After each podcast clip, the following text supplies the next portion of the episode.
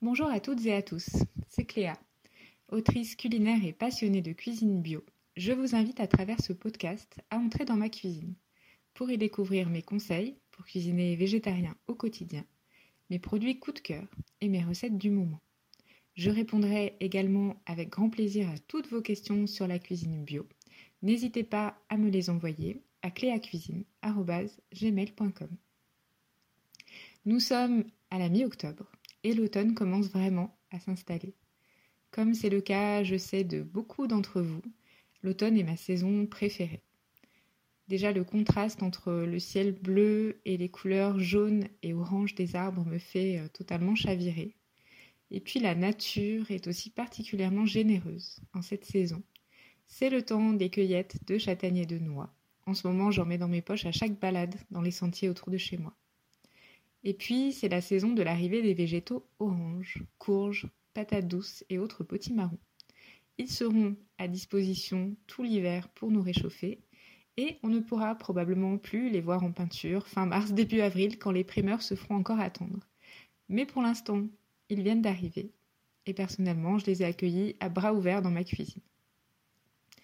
Alors, courges butternut, patates douces et potimarron ont des utilisations assez similaires, dont je vais vous parler aujourd'hui. Chacun de ces végétaux se décline en de nombreuses variétés, avec des couleurs euh, très différentes, avec des chairs plus ou moins douces, parfois plus amères, euh, certaines très riches en eau ou au contraire très denses et plutôt riches en sucre. Leur point commun, c'est de pouvoir se glisser aussi bien dans des préparations salées que sucrées. De manière générale, j'ai recours à deux cuissons différentes pour ces végétaux selon l'objectif que j'ai en tête. Soit je cherche à profiter de leur densité, de leur saveur qui va rappeler notamment la châtaigne pour le potimarron, de leur mâche et de leur côté rassasiant qui peut être vraiment présent. Auquel cas, je vais plutôt opter pour une cuisson au four. C'est une cuisson qui permet de concentrer les saveurs des végétaux, tout en les débarrassant d'une grande partie de l'eau qu'ils contiennent. Donc je les coupe en tranches, je les pèle au préalable, la plupart du temps. Je peux les couper aussi en cubes ou en frites. Je nappe tout ça d'huile d'olive et de jus de citron. Et j'ajoute un peu d'herbe de Provence et une pincée de sel.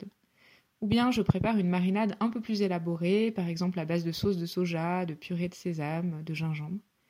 Puis, j'enfourne pour 20 à 40 minutes à 180 degrés. Donc le, le temps de cuisson dépend de la taille des morceaux. Ça me donne au final par exemple des frites de butternut que je peux servir avec une tartinade et une salade verte, ou bien des cubes de potimarron rôti avec des graines de sésame autour que je mets dans une salade de céréales, ou encore euh, des toasts de patates douces que je peux tartiner comme du pain. Au contraire, si je cherche à préparer plutôt une soupe ou une purée, par exemple une purée qui va permettre ensuite de préparer une autre recette qui la nécessite, je me tourne au contraire vers la cuisson à l'étouffée. C'est vraiment la cuisson que j'utilise le plus au quotidien, pour tous les végétaux confondus, parce qu'elle permet de cuire les légumes à basse température et de conserver ainsi au mieux leurs vitamines. J'utilise pour cela un faitout en inox avec un fond épais, et ce faitout est muni d'un couvercle adapté qui m'indique la montée en température avec un petit témoin. Donc je pèle le potimarron, la courge ou les patates douces à l'aide d'un simple épluche légumes. C'est très rapide, hein. on n'est pas sur des peaux dures comme celle de potiron euh, beaucoup plus gros. Et je préfère quand même enlever la peau parce qu'elle apporte souvent un peu d'amertume. Elle est parfois difficile à mixer et elle est souvent aussi un peu abîmée. Donc ensuite je coupe la chair en gros morceaux que je place au fond du faitout. J'ajoute un tout petit peu d'eau, juste pour en avoir environ un centimètre au fond. Puis je couvre et je laisse monter tout doucement en température. En général, une cuisson euh, comme ça à l'étouffée prend à peu près 20 à 25 minutes. Et moi j'aime bien la prolonger en coupant le feu et en laissant reposer les légumes quelques minutes de plus avec le couvercle fermé. Une fois que c'est cuit, soit je veux faire une soupe, dans ce cas je mixe les légumes avec leur jus de cuisson et puis des herbes, des épices et euh, tous les ingrédients euh, dont je vous ai parlé dans le podcast numéro 6 pour préparer des soupes qui nous font du bien. Soit j'égoutte et j'écrase la chair en purée pour préparer toute autre chose. Et là, c'est vraiment la partie où votre créativité va pouvoir s'exprimer. Avec une purée de patates douces, de butternut ou de potimarron, on peut faire à peu près 1000 recettes différentes. Il s'agit d'une purée très onctueuse, avec une saveur douce, naturellement sucrée, et une texture qui peut être parfois légèrement farineuse. On comprend donc assez vite qu'elle va permettre de remplacer au moins une partie de trois ingrédients. La matière grasse, le sucre et la farine. On peut donc prendre sa recette favorite par exemple de fondant au chocolat, enlever la moitié du beurre, du sucre et de la farine et puis les remplacer par un poids équivalent de purée de potimarron par exemple. Même chose en version salée, avec une quiche pourquoi pas. Donc là, la purée de patates douces par exemple viendra remplacer une bonne partie de la crème et du fromage qui sont les matières grasses. Sachant cela, vous allez pouvoir adapter n'importe quelle recette pour peu que ça vous fasse envie. Sur mon blog, vous trouverez de nombreuses recettes de brioche au potimarron ou à la courge, de quiches et de tartes salées avec ou sans pâte, de galettes, boulettes et burgers, de pudding ou encore de pancakes au potimarron, à la butternut et à la patate douce.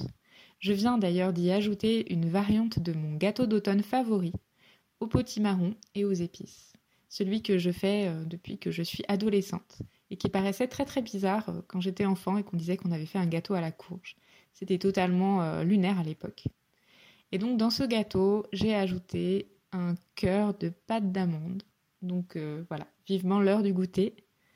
Si vous voulez creuser le sujet, j'ai publié aux éditions La Plage deux livres sur le sujet, Variation potimarron et La patate douce dans tous ses états, où vous retrouverez toutes les recettes dont je vous ai parlé aujourd'hui.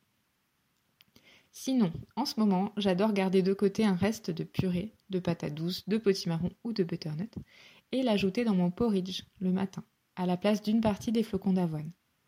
Avec un coulis de purée de noisettes grillées et un petit voile de cannelle, c'est vraiment très très bon. Pour ce week-end, j'ai aussi prévu d'en glisser dans des pancakes que j'aime bien préparer pour le petit déjeuner, histoire de changer un peu et de prendre le temps.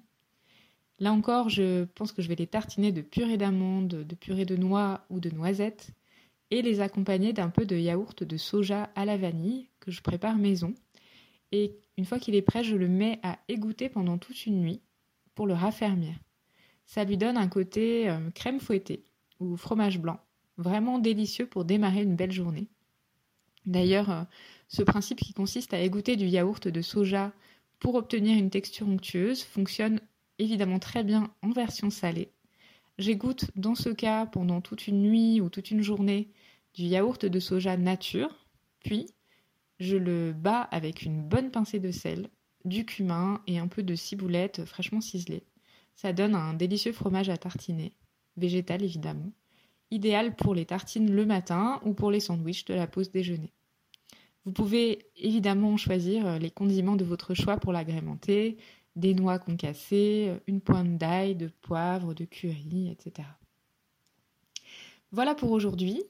Je vous donne rendez-vous dans de prochains épisodes, dans lesquels j'aurai notamment le plaisir de recevoir des personnalités qui m'inspirent et qui font partie de l'univers de la cuisine végétale. Vous allez voir, j'ai de belles surprises euh, à ce niveau. Et puis, je vous parlerai aussi plus en détail du programme de coaching que je propose. En attendant, je vous retrouve sur mon blog cléacuisine.fr et sur mon compte Instagram pour vous tenir au courant de mes aventures culinaires et je vous dis à très bientôt.